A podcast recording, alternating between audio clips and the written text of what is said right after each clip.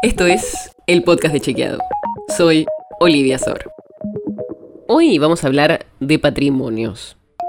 Porque, como todos los años, se hicieron públicas las declaraciones juradas de los funcionarios. Y decidimos entrar a ver cuánto declaran los miembros del Gabinete Nacional y algunos funcionarios clave. Y antes de entrar en el tema, solo algunas aclaraciones.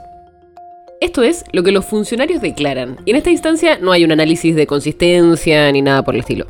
Y la otra es que lo que se declara se hace con el valor fiscal de las propiedades, no su valor de mercado. Por eso aparecen valuadas casas en montos muy bajos.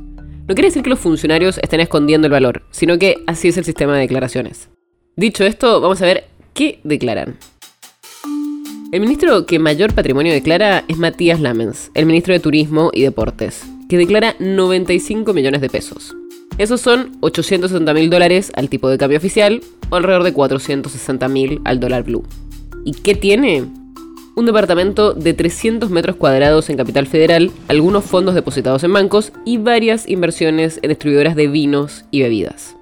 Lo sigue Eduardo Guado de Pedro, ministro del Interior, que declara 85 millones de pesos. Tiene dos propiedades en Mercedes, en provincia de Buenos Aires, de donde es, y dos en Capital Federal, además de algunas inversiones en empresas agropecuarias.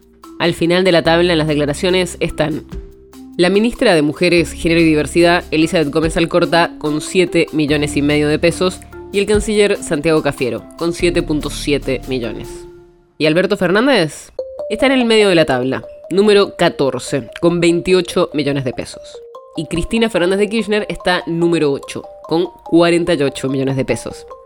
Y acá, por ahí vale recordar que en 2016 le donó buena parte de su patrimonio a sus hijos Florencia y Máximo.